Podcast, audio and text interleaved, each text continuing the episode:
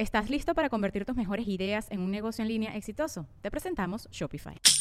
Tal vez no lo sabías, pero nuestro podcast More Than Mamis es un negocio. Y lo comenzamos, por supuesto, para desahogarnos y hablar sobre la maternidad, no para convertirnos en expertas de ventas y del e-commerce. Así que sí, necesitábamos ayuda para vender nuestro merch y poner en marcha nuestra tienda. Por eso estamos tan contentas de usar Shopify. Regístrate con tan solo un dólar por mes en shopify.com barra sonoro, todo en minúsculas. Ve a shopify.com barra sonoro para llevar tu negocio al siguiente nivel. Shopify.com barra sonoro. With everyone fighting for attention, how can your business stand out and connect with customers? Easy. Get Constant Contact. Constant Contact's award winning marketing platform has helped millions of small businesses stand out, stay top of mind, and see big results fast. Constant Contact makes it easy to promote your business with powerful tools like email and SMS marketing, social media posting, and even events management. With Constant Contact, you'll reach new audiences grow your customer list, and communicate more effectively to sell more, raise more, and fast track growth. Don't know much about marketing? No sweat. Constant Contact's writing assistant tools and automation features help you say the right thing at the right time every time. Plus, you can send with confidence, knowing your emails are actually reaching your customers thanks to Constant Contact's best in class 97% deliverability rate. I'm a small business owner, and I believe that this is a great tool for other small business owners. In small businesses, you need to create a team. And if you're starting by yourself, Constant Contact can be the team that you need. Tackle any challenge with Constant Contact's expert live customer support. Plus, everything's backed by the 30 day money back guarantee. So get going and start growing your business today with a free trial at constantcontact.com. Just go to constantcontact.com right now. Constant Contact, helping the small stand tall. ConstantContact.com. Estás escuchando El Dolop, parte de Sonoro y All Things Comedy Network. Este es un podcast bilingüe de historia americana en el que cada semana yo, Eduardo Espinosa, le contaré un suceso histórico estadounidense a mi amigo José Antonio Badía, que no tiene idea de qué va a tratar el tema. Ay, güey. Perdón. ¿Viste cómo lo alargué para cubrir Sí, tu sí, gracias. tu tos? es que me acabo de comer un burrito de picadillo y estaba picoso y se me quedó así como una semillita, güey. Ah, yes. El agua con radio funcionó bien hasta que se le cayó la mandíbula. ¿En qué ojo me pongo el parche? Malditos salvajes incultos. Pagaba 25 centavos a los niños de la localidad por cada perro o gato que le llevaran. No, espérate, ¿qué? El parque se hizo consciente, el parque probó la sangre, güey. Yo necesitaba más. ¿De qué se va tan? Lo bueno es que nada más te trabas cuando lees, ¿verdad? Sí, sí, sí.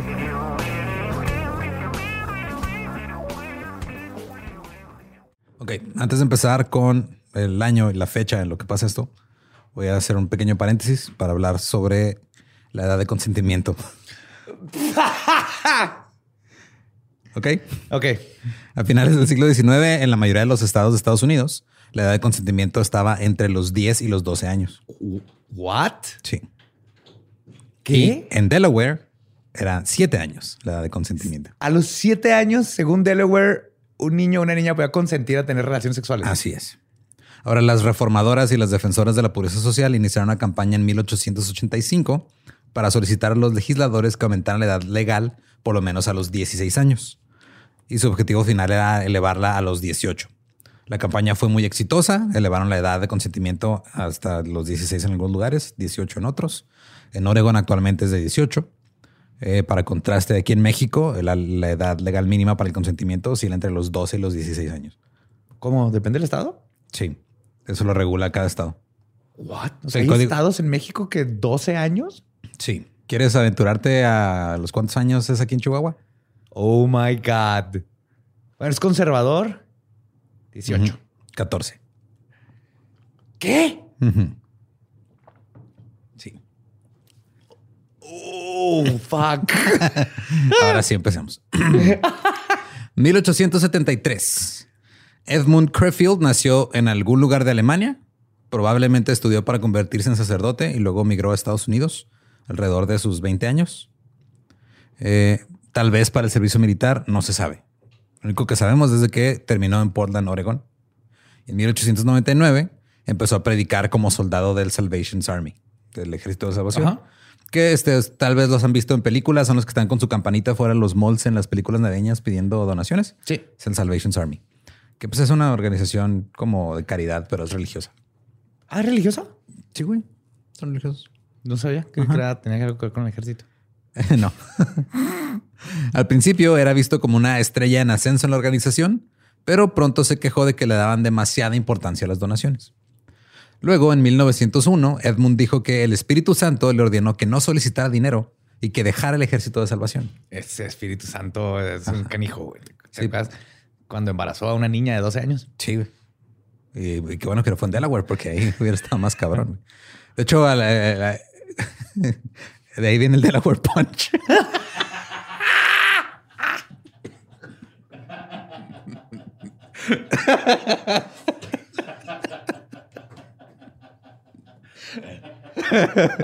Ay, güey. Ay, güey. Ok. El punto fue que el Espíritu Santo le dijo, cito, esa gente no es enteramente de Dios. Se salió del Salvation's Army, se fue a estudiar con un grupo pentecostal en Salem que enseñaba una interpretación literal de la Biblia, lo cual sabemos que lleva a cosas muy bonitas. Sí, sí, sí. Rechazaban las tentaciones mundanas, celebraban reuniones de evangelización todas las noches, No vamos a comer Choco Crispies. pues porque es el diablo, güey. Es mundano. Ajá. Y ir a la iglesia solo los domingos no era suficiente, tienen que ir todos los días. A finales de 1902, Edmund se dirigió a Corvallis, Oregon, que está un poco al sur de Portland. Eligió Corvallis para predicar la nueva doctrina que le había sido revelada. Oregon era un lugar a la que la gente, eh, la gente iba mucho a Oregon porque había campos y podían ir a sembrar y tenían ahí posibilidades de volverse agricultores exitosos. Corvallis era una pequeña comunidad agrícola donde todos conocían los asuntos de todos los demás. O sea, era un pueblo así chiquito, güey. Al grado de que Chismesote a todo lo que da. el chisme salía en los periódicos. güey. Ahí te va. The Times en octubre de 1901. Frank Hurt hizo un rápido viaje en bicicleta el sábado. Se fue de Corvallis a Oregon City en seis horas. No es probable que el viaje se hiciera nunca en rueda en tan poco tiempo. Wow. Y no solo salió también en otro periódico en el Gazette. Decía, se dice que Frank Hurt lo está haciendo muy bien en su puesto como empleado de envío en el muelle de Ainsworth en Portland. Sus empleadores hablan bien de él. güey. Bueno, está precioso. Prefiero eso a encuentran tres encobijados abajo de un puente. Eso sí, güey. Pero aquí eso, o sea, literal era, ah, ese güey va muy rápido en bici. Déjalo, deja, deja ver en el periódico qué pedo. José Antonio Badía se cayó de su cama porque se traía una pierna dormida y se madrió completamente el día de hoy. Ajá. Está bien. Tiene moretones, en tiene moretones en el hombro izquierdo. Sí, pero todo de pasar. Edmund comenzó su nueva carrera en Corvallis predicando todas las noches a los soldados que conocía de sus días en el ejército. Al principio no decía nada escandaloso y usaba incluso los mismos himnos y cánticos que usaban en el Salvation's Army. Luego, cuando todos se sintieron más cómodos, Edmund les dijo que Dios había venido a él, le había hablado y que quería que Edmund revelara la verdad divina. Pero como no quería sonar como cualquier este predicador loco o un borracho que podía hablar con Dios, les dijo que ustedes, o sea, les dijo, ustedes también pueden hablar con Dios. Ok. Y si logran esta conexión con Dios, su nombre se va a inscribir en un rollo santo en el cielo, así como un pergamino. Entonces, como una lista ahí. El papel de baño de Dios. Simón. Ah, mira, Juanito. Juan.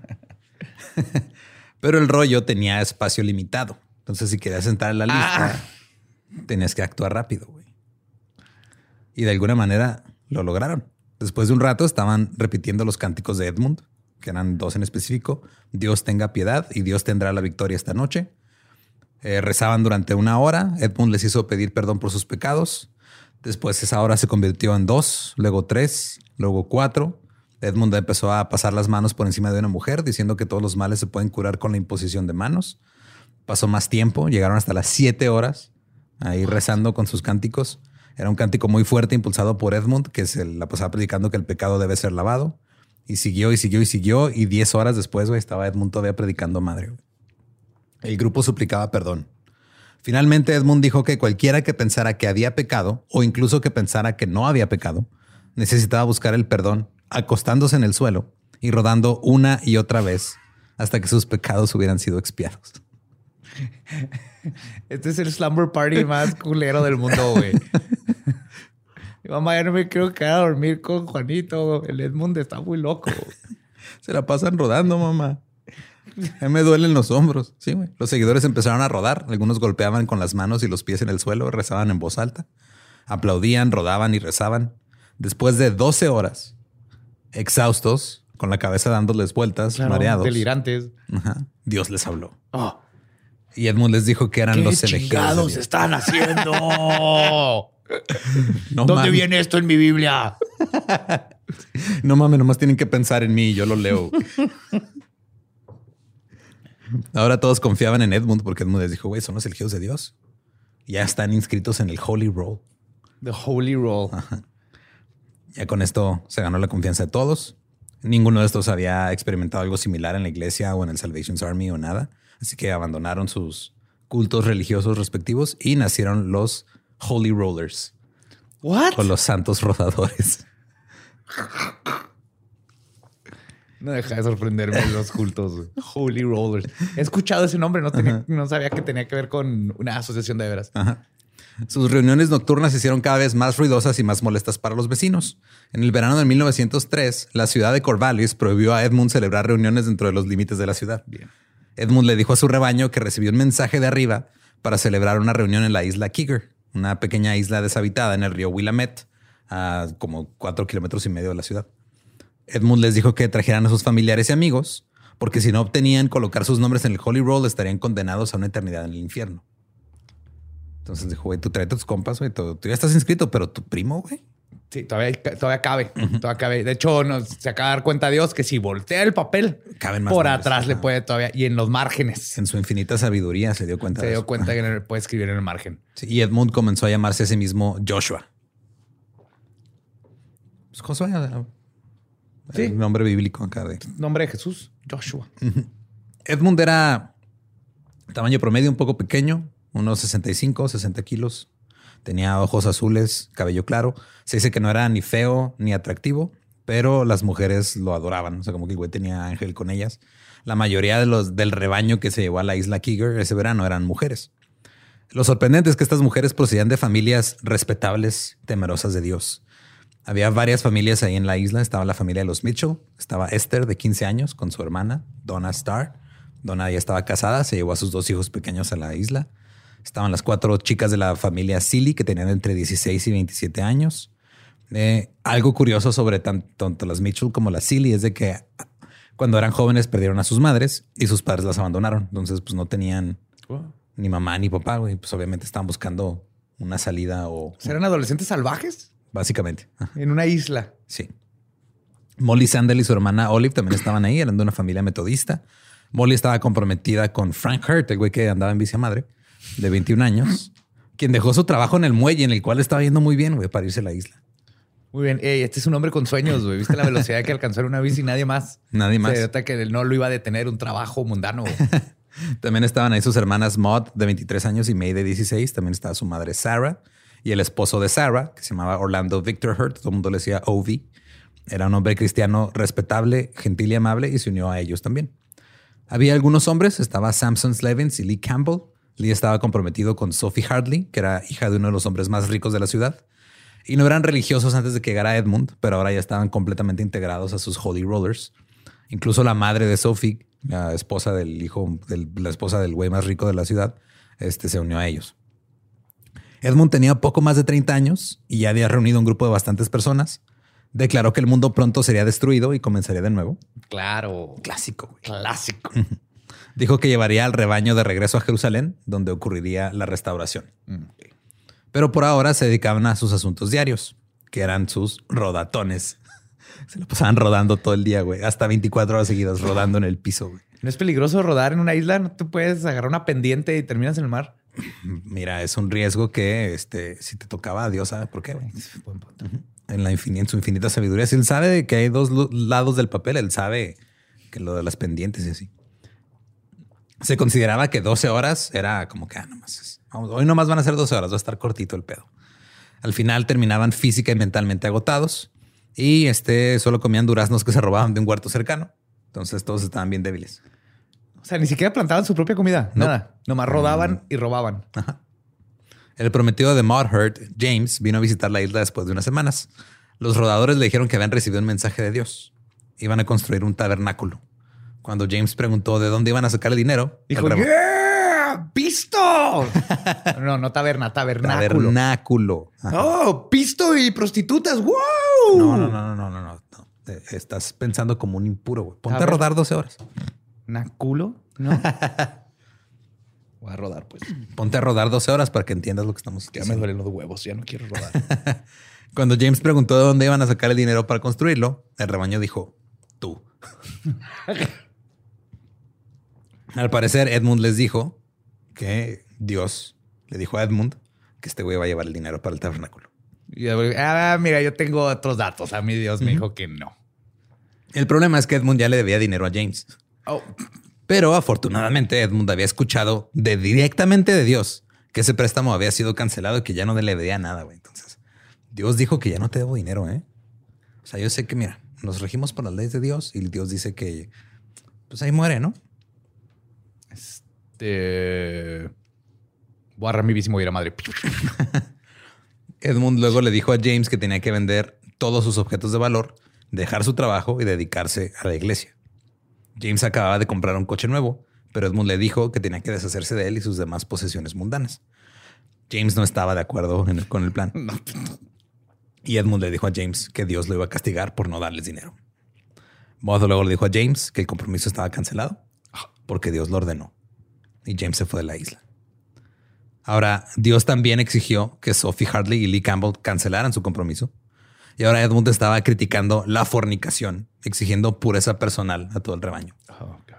Como decía Corintios 7.1, no es bueno que el hombre toque a una mujer. Pero al mismo tiempo Dios le dio un nuevo mensaje. Todas las mujeres del rebaño tienen que participar en una ceremonia con el que él las dotaría de la gracia del amor. Por gracia del amor, ¿te refieres a leerles libros, darles flores? No. Digamos que en la gracia del amor, este, pues así le decía a su pito. Esta ceremonia, el Espíritu Santo. esta ceremonia tendría lugar en su tienda y él y la mujer participarían en un largo servicio de oración. 12 horas 12 horas de oración. rodando en Habría- la cama. Había imposición de manos y al final le decía a la mujer que le rodeara el cuello con los brazos y lo besara.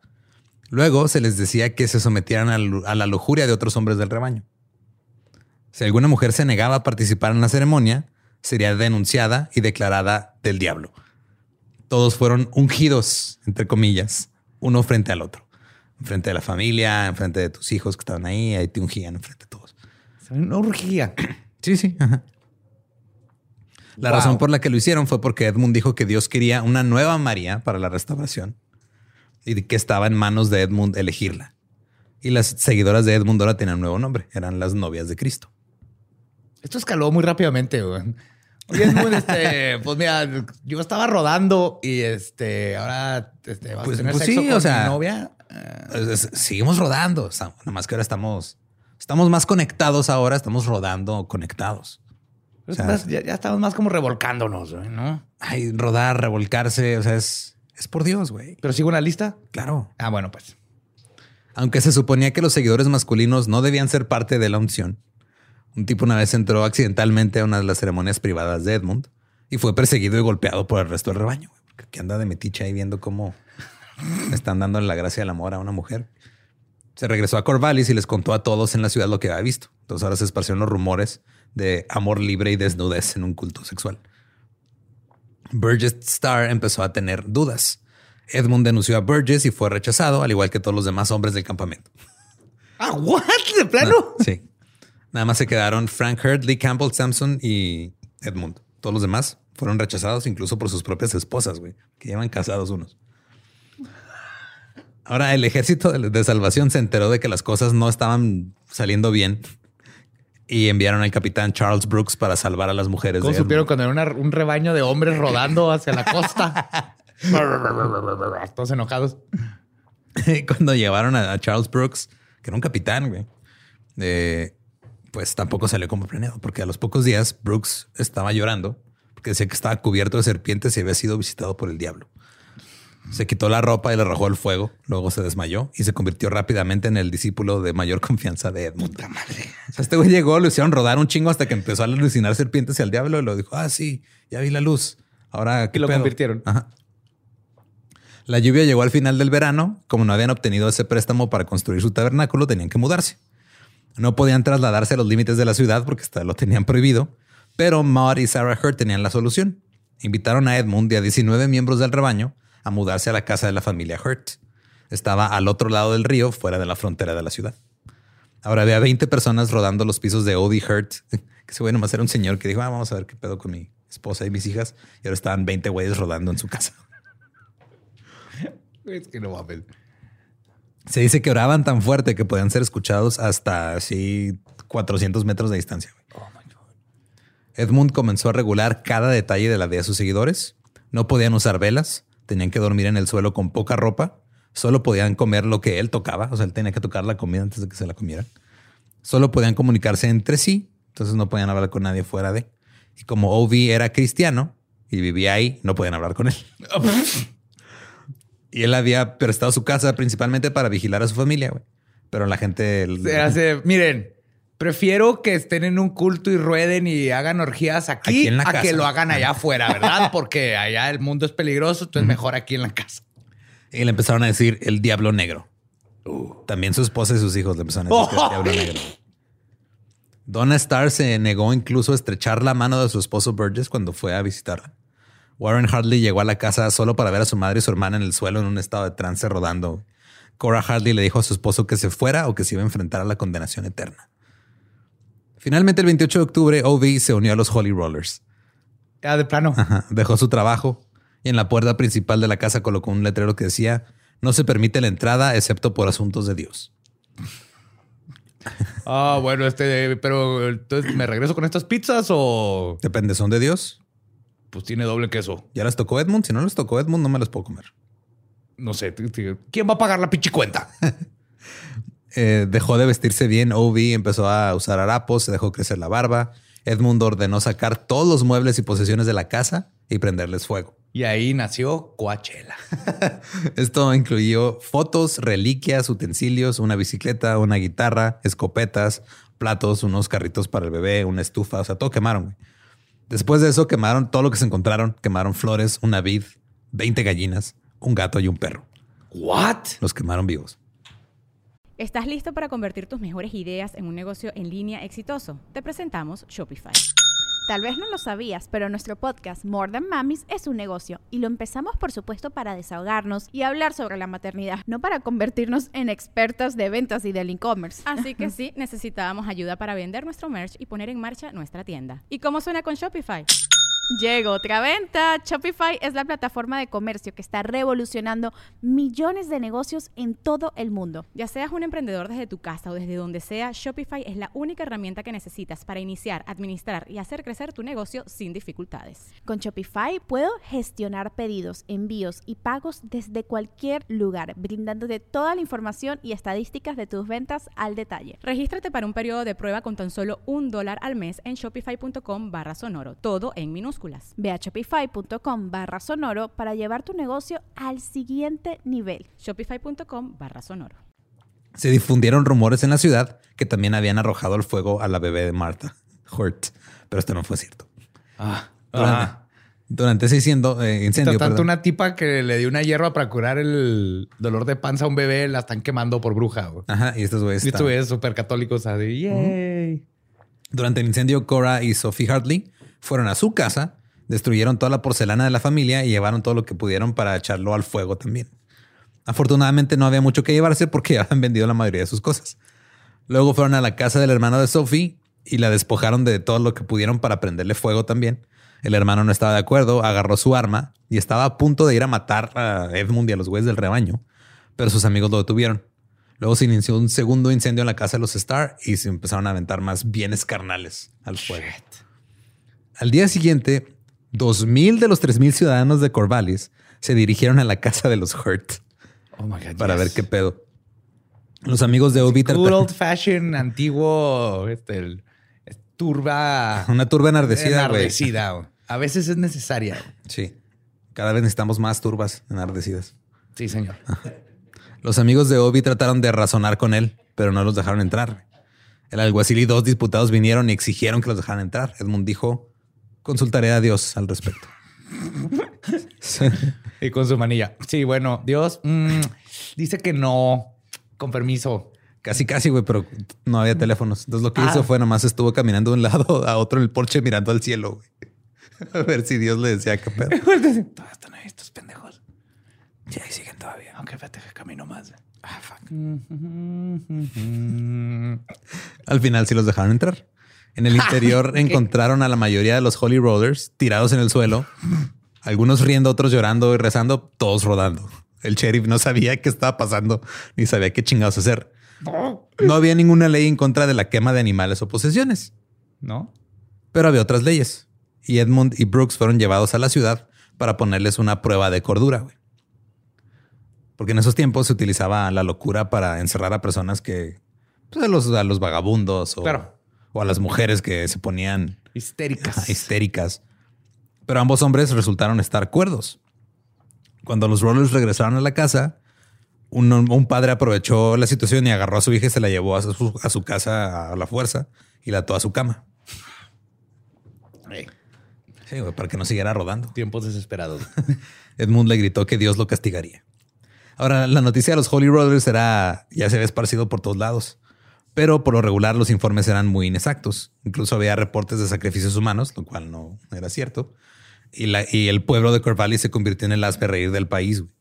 Los amigos le preguntaban a la gente de la ciudad si ya se habían unido a la iglesia de Edmund. Algunos hombres de Corvallis decidieron tomar el asunto en sus propias manos y fueron a la casa por la noche y golpearon la puerta y desde dentro les gritaron, Dios tenga piedad, Dios tendrá la victoria esta noche. ¿Y ahí se fueron? ¿No? Comenzaron a arrojar piedras y a romper ventanas, solo para escuchar a los rollers gritar, o es la santidad o el infierno. Y después de un rato ya se rindieron. Luego tres de los hombres de Edmund fueron a la ciudad y preguntaron si alguien sería procesado por este crimen de que fueron a aventarles piedras y pidieron protección. El alguacil dijo que se les proporcionaría la protección, pero que no podría gan- garantizar su seguridad. Bien hecho.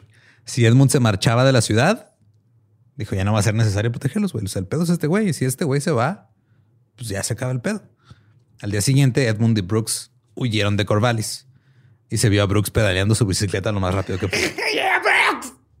Era el pedo, así todo el mundo andaba madre en bici. Ah, sí me lo imagino así con sus licras. sí, todo roja la ingle, güey. Pero la huida no duró mucho. Días después estaban de vuelta en la casa de los Hurt. Obi ya estaba harto, como que ya despertó. Dijo, no, ya váyanse, güey, neta.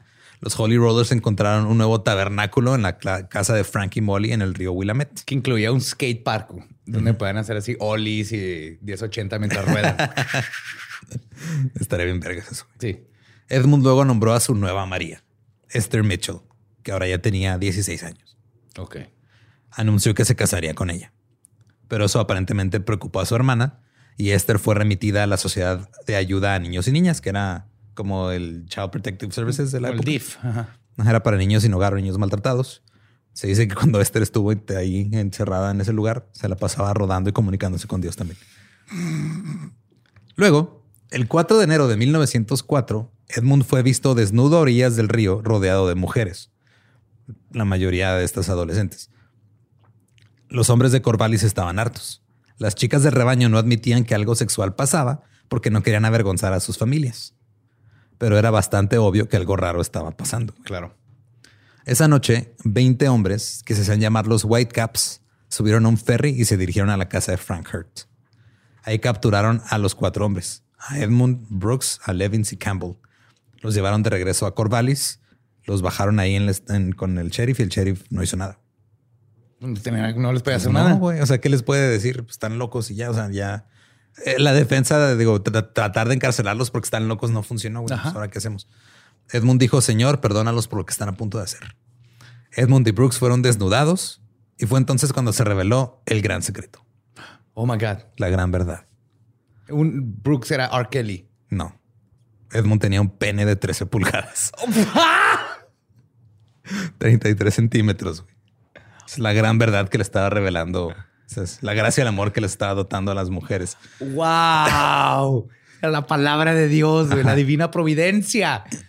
Es de 30 y cuántos centímetros. 33 centímetros. ¡Wow! Entonces Edmund y Brooks fueron cubiertos de alquitrán. Tuvieron que usar un chingo con Edmund, supongo. Luego fueron en... Pues lo usaron para darle vueltas. a- El Levins, este, eh, luego fueron emplumados, como era la tradición en eso entonces. Me encanta la palabra tradición cuando se trata de plumas y petróleo. El quitrana. A Levins y Campbell solo les fue alquitranada y emplumada la, la cabeza. Se les advirtió a todos que se detuvieran o sería peor la próxima vez. Luego fueron liberados. Al día siguiente, Edmund fue al juzgado porque se iba a casar. Ya no se casó con Esther porque se le llevaron allá. ¿Vestido de gallina negra? Pues yo creo que se lavó o algo, güey. Eh, se casó con su segunda elección de María, que era Maud Hurt. Se casaron en una sala privada del juzgado. Esa noche los Whitecaps fueron a la casa de Frank Hurt. Cuando vieron a Frank salir de la casa con dos mujeres, entraron a buscar a Edmund y a Brooks. Ajá. Plot twist. Las mujeres eran Edmund y Brooks que se disfrazaron para ¡Oh, escapar. no! No se les volvió a ver en Corvallis después de eso.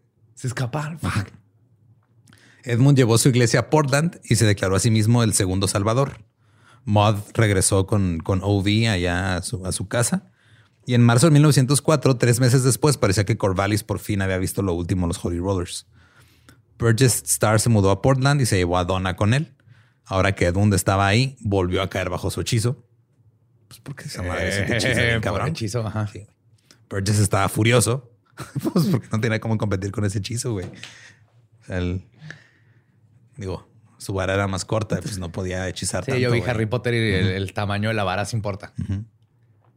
Presentó una denuncia ante el del fiscal de distrito acusando a Edmund de cometer adulterio con su esposa, que en esa época pues era súper penal. Ajá. Burgess no estaba solo. Otros 12 hombres presentaron la misma denuncia, pero no tenían pruebas. Luego Donna se vio obligada a firmar una declaración jurada de que había tenido relaciones sexuales con Edmund. Y Edmund huyó. Le pusieron una recompensa de 350 dólares. Y se circuló una descripción por todo el estado de él. Cito. Vergototototota. Pero grandota, así, grandotota. ¿Crees que está grande? No, no, no, no.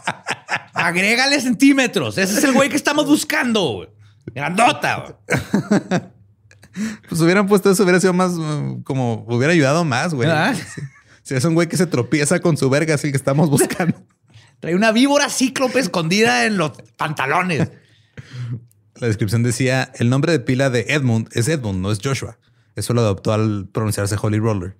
Es descrito como de unos 30 años, tez muy clara, cabello blanco, bigotes blancos, a menos que esté bien afeitado, que es muy probable en la actualidad.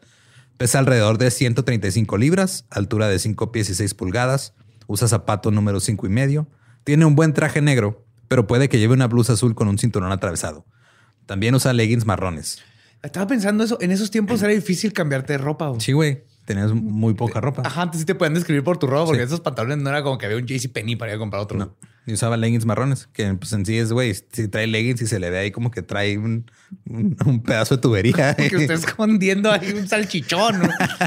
que acaba de salir del Smart y lo trae ahí guardado. Y también decían que seguro lleva una Biblia bajo el brazo o en los bolsillos. Llevaba una Biblia a todos lados. Ok.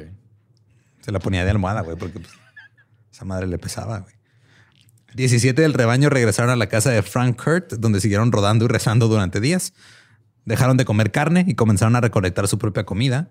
Luego comenzaron a comer un solo tipo de alimento por comida. Nomás como, sí, pues, nueva regla. Fasting, intermittent fasting. Cora Hartleaf, que fue llevada a casa, pasó la mayor parte de la primavera orando en un armario oscuro. O sea, se metía a un closet a rodar y a orar. Maud dejó de llamar a Obi padre porque solo había un padre y era el que estaba en el cielo.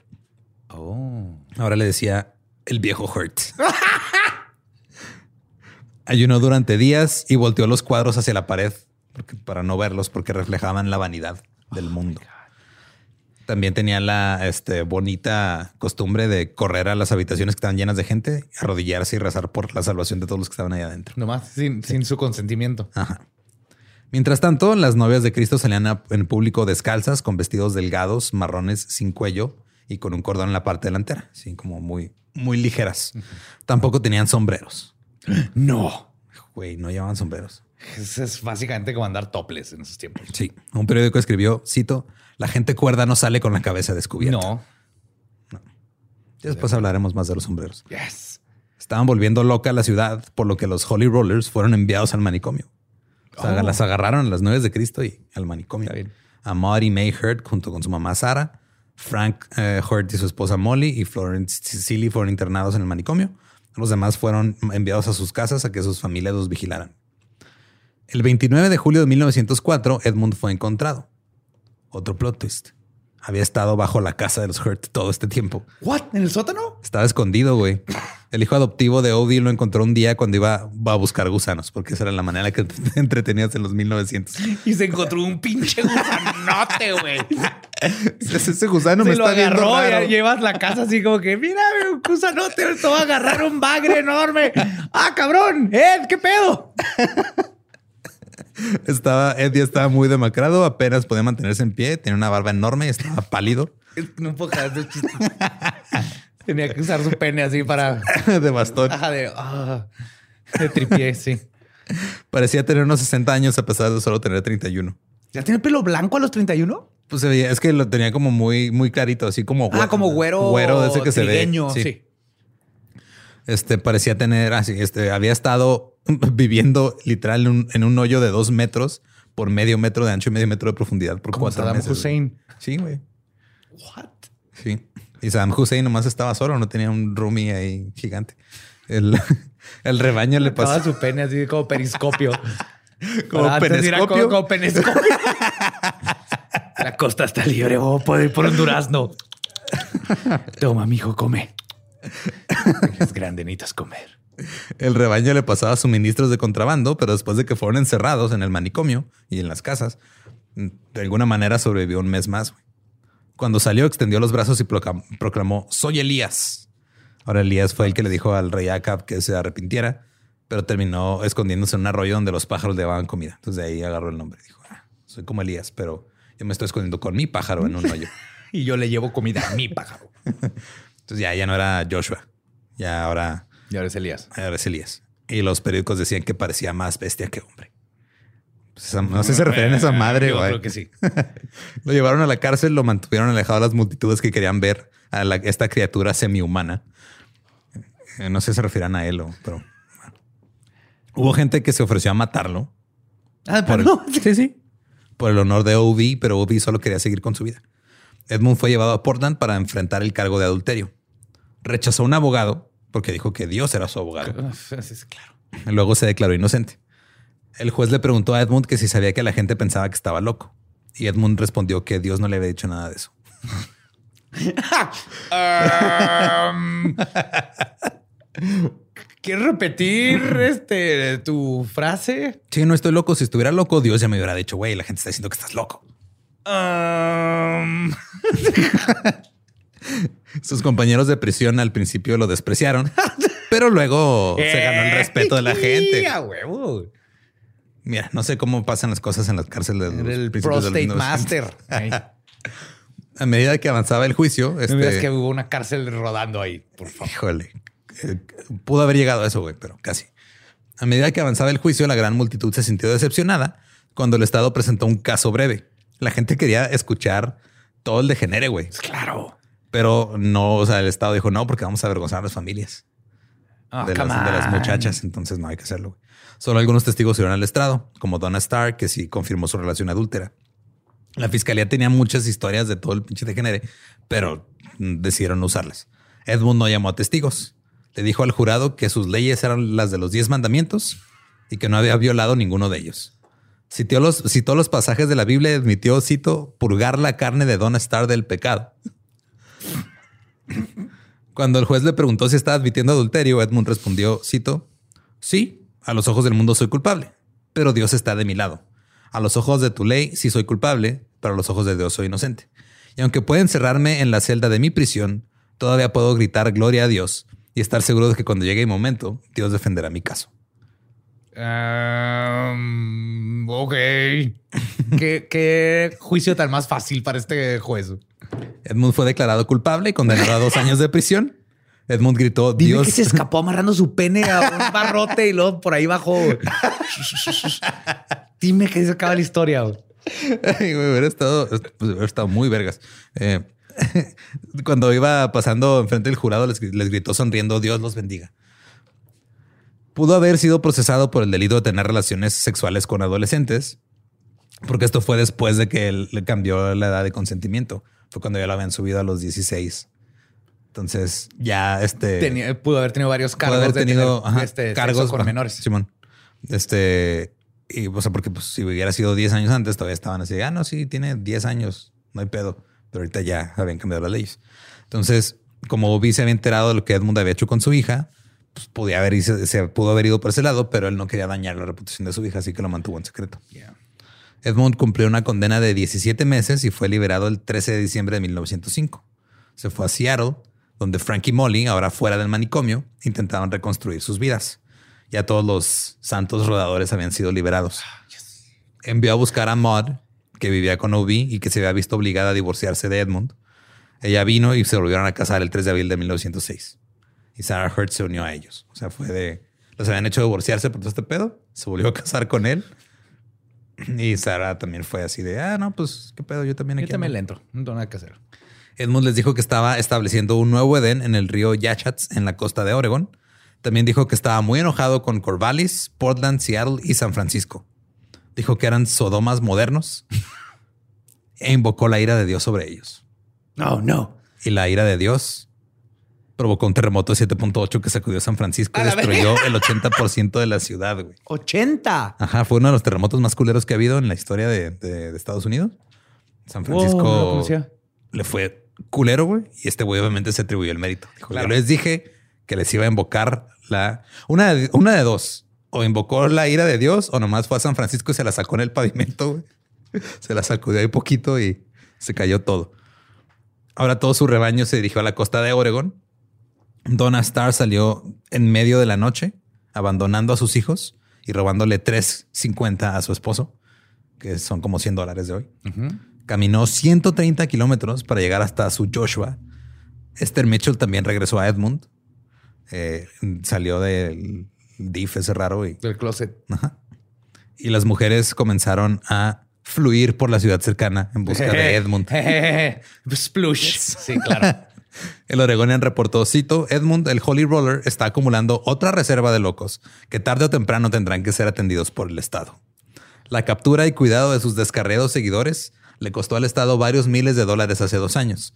Y desde el nuevo comienzo que está realizando, no es improbable que haya otra gran fractura en el futuro cercano. Ahora el periódico, güey, se fue contra los padres y los hermanos de todas estas mujeres, diciendo que eran cobardes por haber dejado vivir a Edmund, güey. Porque en este momento, o sea, cuando un hombre se acostaba con una mujer casada, güey, lo mataban. Y Sí, las era- autoridades, ajá, las autoridades decían los que, ah, no, pues Se lo Eh, buscó. ¿Para qué se mete? Ajá.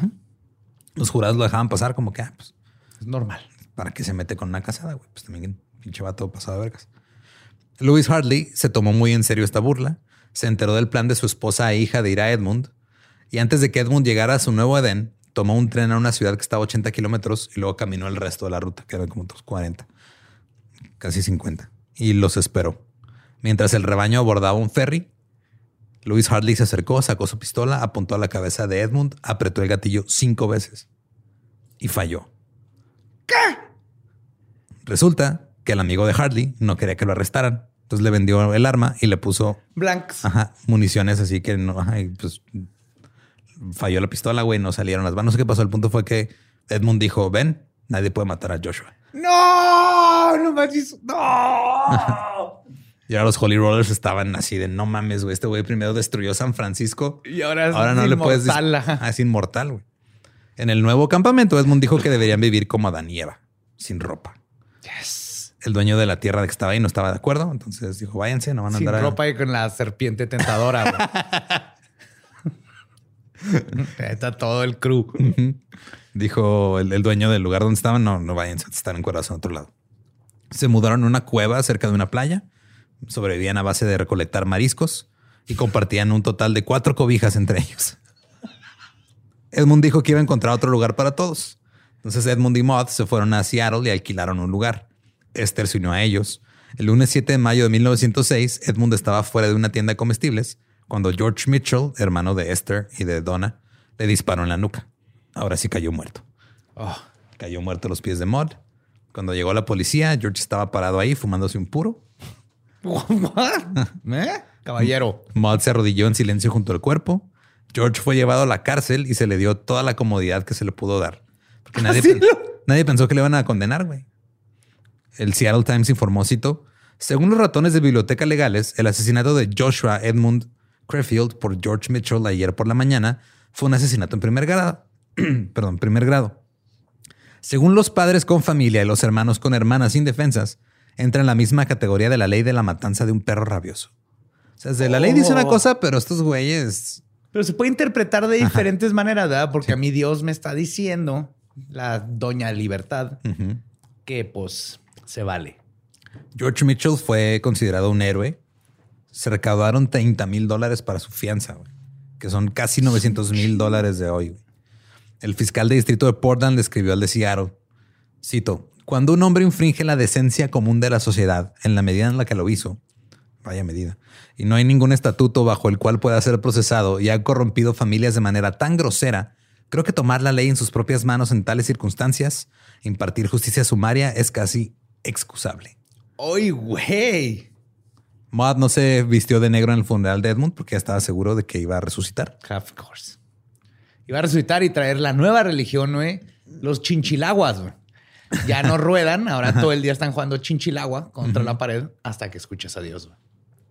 Dijo que en cuatro días Joshua volverá a estar entre nosotros y Satanás será reprendido de nuevo. Un comerciante local encontró a las novias de Cristo que todavía vivían de mejillones y almejas en la cueva en la playa. Se negaron a creer que Edmund estaba muerto y no se marcharon. Entonces llegaron después este, con OV, el comerciante llegó y le dijo, güey, ahí están. Finalmente fue por ellas, las trajo de regreso.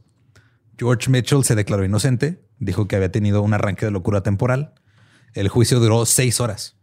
Ahora sí, la defensa le dio a la multitud todos los detalles del degenere que estaba pasando en el culto. Presentaron el caso argumentando que cualquier hombre cuyas hermanas fueran arruinadas, como la de, las de George Mitchell, también se, se había vuelto loco temporalmente. Sí, es que aquí le mete- o sea, todos comprendemos un culto ahorita, como Ajá. Nexium y todo, y lo que le pueden hacer a tu hermana o tu amigo o así en el culto. Pero aquí le estamos agregando el que todavía el que tuvieran sexo antes del matrimonio y todo eso les arruinaba la vida porque a nadie se iba a querer casar con ellas. Sí. Entonces es como un grado más arriba de ya nomás el sentido común de ah, ese güey se mamó. Y este O.V. Hurt, Burgess Starr y Lewis Harley testificaron por la defensa. El jurado tardó una hora en deliberar. Mitchell fue declarado inocente. Mientras George se preparaba para irse a casa un par de días después, otro de sus hermanos intentaba que Esther lo perdonara y se despidiera de él. Ella se había negado hasta ahora, pero finalmente se presentó en la estación de tren. Justo antes de que partiera el tren, se acercó sosteniendo su abrigo y se despidió de su hermano. Así como, "Ah, hermano, pues chido. Luego sacó una pistola y le voló los sesos. ¿Qué? Mató a su hermano, güey. Así. Cito, lo maté porque mató a Joshua. Y se nos ordenó hacerlo. Oh my fucking. Sí, pues es que, güey. 30 centímetros te hacen hacer cosas. Sí, sí, te sí, sí, te bueno en la cabeza. güey. Viborín. Te voy a extrañar. Maud llamó a la policía cuando se enteró de que George estaba muerto, asumiendo que ella también sería buscada porque ella había ayudado a planear el asesinato. Había comprado el arma con la paga que recibió por aparecer como testigo en el juicio. ¿Cuál ¿Te pagaban por aparecer como testigo? En algunos lugares, sí. Simón. Eso no suena No suena, ajá. como que O sea, ta- hacer que las cosas estén claras. Simón, pero pues, mira, eh, eran los 1900 Ajá. al ¿Y principio. que, que me hace pagar cuánto? ¿Qué? ¿Por decir que ese güey mató a un güey? Eh, lo suficiente para que te compres una Chido, también vi que el, güey. el otro y tú, aviéntame ahí, eh, güey. Págame, digo que ese güey mató, se comió, se robó un cerdo. Tú, yo, yo volví al entro. Ahí está mi tarjeta. Hubo una reacción violenta contra lo fácil que era conseguir armas y contra el jurado que había dejado libre a George. Porque como que ya la gente se dio cuenta de, ok, tal vez dejar que otros güeyes maten a otros güeyes por adulterio no está bien. Y creo que mejor hay que ba- bajarle ese pedo. Maud y Esther fueron declaradas locas y estaban en la cárcel listas para ser trasladadas a un manicomio. Pero Maud tomó strychnine el 17 de noviembre de 1906 y falleció. La última persona que la visitó fue su prima, que también era una exnovia de Cristo. Entonces se sospecha que tal vez ella le llevó el veneno. Ah, ok. Esther pasó dos años en prisión antes de ser liberada. Permaneció durante cinco años este, en, la, en la casa de, de vuelta en la casa de Obi. Luego tomó estricnina y murió en 1914. Y esa es la historia de Edmund y los Holy Rollers. What the Los santos fuck? rodadores. También está curioso porque, pues digo, supongo que él ha de haber batallado para rodar. Es lo que estaba pensando todo este tiempo. güey. Te hice la broma de los huevos este, y las boobies moretoneadas. Imagínate ese vato. Simón. Y no vas como nota, eso de dar vueltas y así lo hacen muchísimas culturas. Simón. Como el- en Arabia, hay unos que giran y giran y giran, los han visto con las faldas blancas. Sí, también está como los cuáqueros que se ponen acá. Los cuáqueros, ajá, después de horas de hacer eso empiezas a alucinar y empiezas Simón. a tener visiones y todo eso. Es una, es una forma barata de ponerte high. Simón. y pues sí, este, pues recuerden que nos pueden seguir en todos lados como arroba el Dolop. Yo soy arroba ningún Eduardo. Ahí me encuentran como Elba Diablo. Eh, si no conocen su historia, están condenados a. No sé, güey, es que no puedo dejar de pensar. A seguir un pitón de 30 centímetros cuesta abajo. Es que me nubló la vista esa madre. ¿Estás listo para convertir tus mejores ideas en un negocio en línea exitoso? Te presentamos Shopify. Tal vez no lo sabías, pero nuestro podcast More Than Mamis es un negocio y lo empezamos por supuesto para desahogarnos y hablar sobre la maternidad, no para convertirnos en expertas de ventas y del e-commerce. Así que sí, necesitábamos ayuda para vender nuestro merch y poner en marcha nuestra tienda. ¿Y cómo suena con Shopify? Llegó otra venta. Shopify es la plataforma de comercio que está revolucionando millones de negocios en todo el mundo. Ya seas un emprendedor desde tu casa o desde donde sea, Shopify es la única herramienta que necesitas para iniciar, administrar y hacer crecer tu negocio sin dificultades. Con Shopify puedo gestionar pedidos, envíos y pagos desde cualquier lugar, brindándote toda la información y estadísticas de tus ventas al detalle. Regístrate para un periodo de prueba con tan solo un dólar al mes en shopify.com barra sonoro, todo en minúsculas. Ve a shopify.com barra sonoro para llevar tu negocio al siguiente nivel. Shopify.com barra sonoro. ¿Estás listo para convertir tus mejores ideas en un negocio en línea exitoso? Te presentamos Shopify. Tal vez no lo sabías, pero nuestro podcast More Than Mamis es un negocio y lo empezamos por supuesto para desahogarnos y hablar sobre la maternidad, no para convertirnos en expertas de ventas y del e-commerce. Así que sí, necesitábamos ayuda para vender nuestro merch y poner en marcha nuestra tienda. ¿Y cómo suena con Shopify? Llegó otra venta. Shopify es la plataforma de comercio que está revolucionando millones de negocios en todo el mundo. Ya seas un emprendedor desde tu casa o desde donde sea, Shopify es la única herramienta que necesitas para iniciar, administrar y hacer crecer tu negocio sin dificultades. Con Shopify puedo gestionar pedidos, envíos y pagos desde cualquier lugar, brindándote toda la información y estadísticas de tus ventas al detalle. Regístrate para un periodo de prueba con tan solo un dólar al mes en shopify.com barra sonoro, todo en minúsculas. Ve a shopify.com barra sonoro para llevar tu negocio al siguiente nivel. Shopify.com barra sonoro.